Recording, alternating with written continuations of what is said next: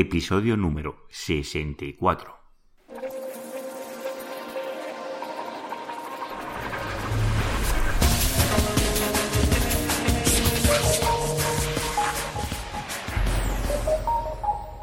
Muy buenos días, queridos oyentes. Nos encontramos un día más con el podcast de SEO Profesional. Ya sabéis, el podcast donde hablo, explico, pues todo lo relacionado con el posicionamiento web en buscadores y en otros canales. Como también sabéis, también hablo de AdWords, de analítica web, de CRO, bueno, un poquito de todo relacionado con el posicionamiento web, porque esas disciplinas, bueno, la sección del AdWords, que no es bien, bien lo mismo, está todo relacionado con el posicionamiento web. Si aún no me conoces, yo soy Juan Carlos Díaz y te recomiendo que vayas a visitar el episodio 00 y te explico cómo va a ir o cómo tengo pensado que funcione este podcast. También quiero agradecer a todos los oyentes esas valoraciones de 5 estrellas que recibo de iTunes. Muchísimas gracias. Y también todos los likes que recibo desde iVoox. Muchísimas gracias. Ya sabéis, si queréis contactar conmigo, lo podéis hacer a través de mi página web, que es seoprofesional.net. También me podéis hacer llegar vuestras preguntas o vuestras páginas web para que las pueda analizar. En la, página que acabo de mencionar que encontraréis el formulario en el lateral de la web. Y hoy vamos a comenzar con el episodio de preguntas y respuestas. Sobre todo hoy hay muchas preguntas de AdWords. He intentado agruparlas un poco y así llamar o titular el podcast Preguntas y respuestas de SEO, en que hay un poquito de todo. Y vamos a comenzar con la primera. Antonio, desde Valencia, me pregunta, ¿Qué pasa si pongo el precio en el anuncio de AdWords? Me encuentro que recibo muchos clics, pero cuando a los clientes potenciales les digo las tarifas de mis servicios, les parecen muy excesivas y o quieren pagar un precio muy barato y no me, no me acaban contratando el servicio. ¿Qué puedo hacer? Y él me pregunta si poner el precio en el anuncio es suficiente. Si pones el precio en el anuncio, como ya bien dices, pues esto lo filtrarás ya estas personas. Esto, si os habéis fijado alguna vez en cuando ponéis diseño de páginas web. Imaginad que yo hago un anuncio en AdWords que diseño páginas web a partir de 3.000 euros. Y mi presupuesto que yo me quiero gastar, pues son 1.000. ¿Qué pasará? Pues que habrá muchísima gente que verá mi anuncio y no me clicará, porque ya directamente está por encima del presupuesto. Pero el inconveniente de esta eh, de esta estrategia es que se mostrarán impresiones que no se mostrarán, con lo cual me bajará el CTR y las personas que me cliquen me costará más caro. Así que la persona que clica y hay una intencionalidad más grande o ese cliente es más potencial que si no pongo precio. Normalmente las estrategias que se ponen precio, el precio suele ser un reclamo. Si el precio va por, debajo de la media, pues sí que recibirás más clics hay que estudiar. Hay casos que sí que favorecen o no. Esto de las páginas web, imagina que te pone 3.000, pongo 500, que es un precio inferior al precio del mercado. Pues claro, recibiré más clics, con lo cual me aumentará el CTR, pero claro, el cliente potencial será de, peor calidad. Hay que, hay que valorar si vale la pena poner el precio o no, cuánto es más alto o más bajo. En tu caso, Antonio, porque la palabra de búsqueda tiene un volumen pequeño de búsquedas, sí que puedes poner el precio y no, no tendrás un impacto importante en el CTR. Vamos a la siguiente pregunta. Leire me pregunta, ¿qué diferencias hay en AdWords y AdWords Express? Pues la diferencia es, muy grande, Leire. Principalmente, eh, el AdWords Express está pensado para personas que quieren probar el AdWords, pero que no quieren o no tienen ninguna noción de cómo optimizar estas campañas. Por algún motivo tú recibes un cupón de esos que regala Google, que son de 75 euros de regalo cuando tú inviertes los primeros 25 euros. Y quieres probar. Pues realizas una campaña express a ver cómo funciona. Introduces una serie de palabras clave y venga, y activa para adelante. Pero claro, tú no vas a optimizar esa campaña. Con lo cual, luego no se puede, no se puede gestionar eh, la, eh, la optimización de esa campaña porque no está preparado para eso él automáticamente lo gestiona todo, pero claro, al realizarlo de forma automática, y si se introducen muchas palabras clave, palabras, las palabras clave negativas no son correctas o no son, hay un pequeño volumen, la optimización es muy baja y normalmente el rendimiento de esas campañas son bajas. eh, las agencias de, de, SEM o los profesores de freelance que nos dedicamos a AdWords no, no hacemos campañas de, de Express porque no están optimizadas para el cliente, están optimizadas para Google, que sí que tiene mejor, mayor beneficio porque has introducido un importe pero que no está optimizado. Con lo cual la diferencia ahí es muy importante sobre todo si la inversión que estás realizando es importante, en Express no es tu, tu canal acorde para, para funcionar. Otra cosa es que me digas, no, mira, yo solo me quiero gastar esos 25 euros del cupón para ver si eso funciona. Pero claro, no tengo ni idea de, cómo funciona Google, no quiero contratar a ninguna persona, pues puedes probarlo y ver si te llaman personas, si alguna llamada recibirás y seguramente podrás captar algún cliente.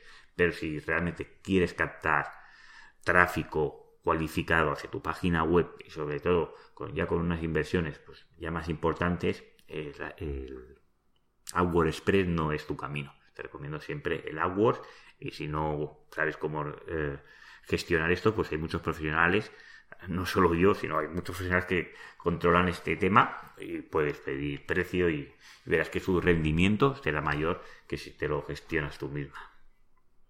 Vamos a la siguiente pregunta. Pedro, desde Jaén.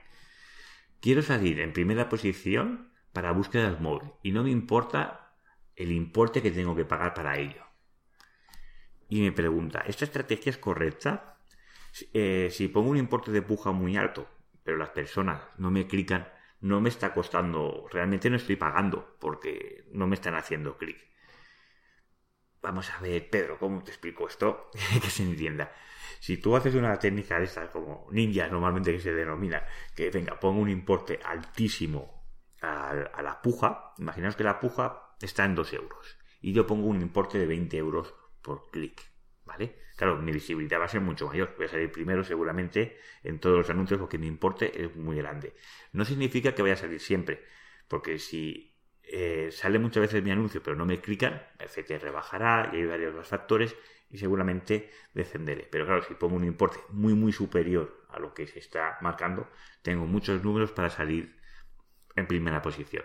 ¿Qué pasará? Que cuando vas a salir en primera posición te van a clicar y depende del importe porque tus CTR son más bajos, los niveles de calidad, según las impresiones, pues vas a eh, tu clic que vas a pagar, seguramente no pagas los 20 euros, pero sí que vas a pagar mucho más que el resto.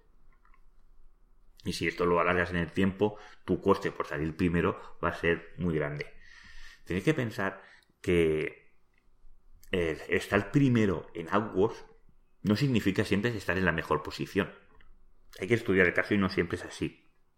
A diferencia de, lo que es el SEO, que cuando más arriba mejor, porque es indiferente si te clica una persona y no, está relacionada con tu búsqueda, bueno, no pasa nada porque no estás pagando ese clic, se marchará y no hay ningún problema. En el AdWords hay muchas personas que te van a clicar a, la primera posición, porque hay un porcentaje de personas que clican a la primera posición y da igual lo que ponga allí, van a clicar con lo cual vas a pagar. Pero hay otro porcentaje de personas que te van a quedar a la primera, a la segunda y a la tercera. Habrá otro porcentaje menor que se van a leer los títulos de la primera, de la segunda, de la tercera. Mirarán a mejor también en el orgánico. Y depende cómo te van a clicar. A veces salir en segunda o tercera posición, a nivel de costes, el coste por clic es más económico y la rentabilidad de la campaña es mayor. Por lo cual no nos obsesionemos en salir primeros y fijémonos en captar ese tráfico cualificado al menor coste posible. Porque al fin y al cabo lo que importa es captar tráfico que tenga una intencionalidad del servicio o producto que yo venda al coste mínimo posible. Si tengo, si antes de pagar 20 euros puedo pagar un céntimo, pues perfecto, un céntimo seguro que no lo vamos a lograr, pero si lo puedo captar por 50 céntimos, ¿por qué tengo que pagar 3? Podré captar muchas más personas con mucho menos importe. Vamos a la siguiente pregunta. Keine, desde Colombia.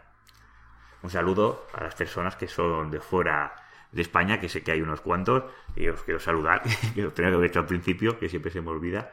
Un saludo a todos los oyentes de fuera, y a los de España también, lógicamente. Keine, desde Colombia, me pregunta, ¿cómo puedo gestionar mi marca personal con el nombre del dominio? Ahora mismo tengo un canal de YouTube y tengo mi marca personal en un dominio provisional. Bueno, dominio provisional que es un, se refiere a un dominio que es, que es como un WordPress.juancarlos Díaz, ¿de acuerdo? Que no es, que no es suyo. Es una cuenta gratuita. Pues Keiner, yo te recomiendo, porque tienes un canal en YouTube que ya tienes más de 1300 suscriptores, si no recuerdo mal cuando lo he mirado, que intentes comprar el dominio de tu marca. Sí o sí, porque hay dominers, ¿sabes? Las personas que se dedican a comprar dominios te cazarán cuando tengas un poquito más de audiencia, comprarán tu dominio y te lo van a intentar revender. Con lo cual, te recomiendo que compres tu marca. Es indiferente si tú que, trabajas para un mercado, no solo para Colombia, sino que quieres eh, ser más global, el .com sería correcto. Con lo cual yo te recomendaría que hagas aquí.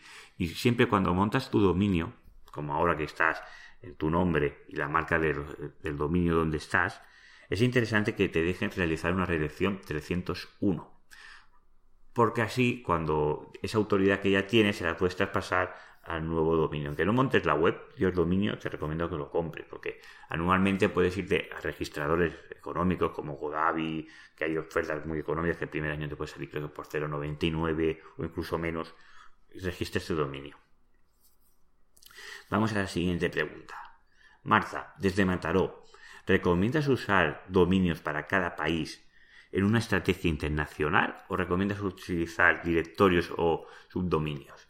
Marta nos quiere decir, me pregunta exactamente, que está realizando o llevando a cabo una expansión de su página web a nivel internacional. Para España tiene la terminación .es y me pregunta si para sería conveniente comprar los dominios para Francia el .fr, para Inglaterra el punto UK, ¿sabes? Cada, para cada país su terminación.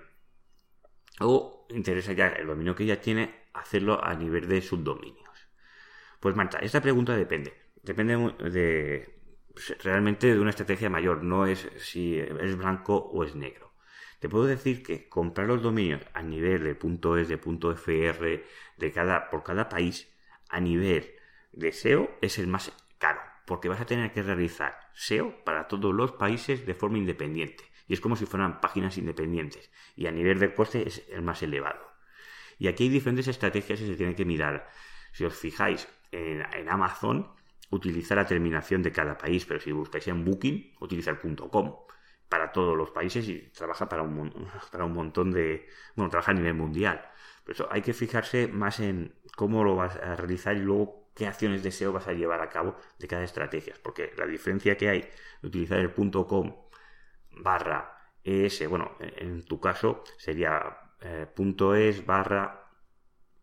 Hay que mirarlo porque al tener un MD del país, luego te va a costar más darlo en trabajar en Francia. Tendrías que darlo de alta Webmaster Tools y localizar esa parte de la web para Francia y porque tienes el punto es delante, a veces no acaba de posicionar bien. O sea que hay que mirar más porque si estuviese en un punto com sería distinto. Habría que estudiar un poco más, no es blanco o negro. La siguiente pregunta me la realiza Oscar y me dice, ¿cómo hay que realizar una redirección 301? ¿Y desde dónde y cómo?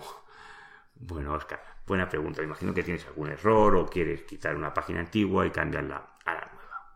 Pues estas redirecciones se realizan a través de un archivo que se llama htaccess. Este archivo se accede a través del FTP, que es una conexión que, conectas con el servidor.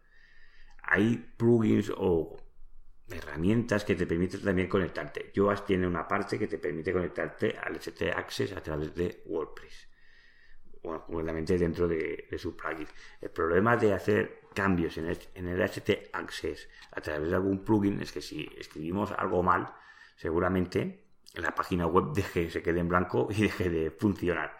Y luego no puedas acceder a través de ahí. Con lo cual yo te recomiendo encarecidamente que lo hagas a través de, del FTP, que puede ser de Filecilla, Kodak, hay muchos programas que permiten realizar estas acciones.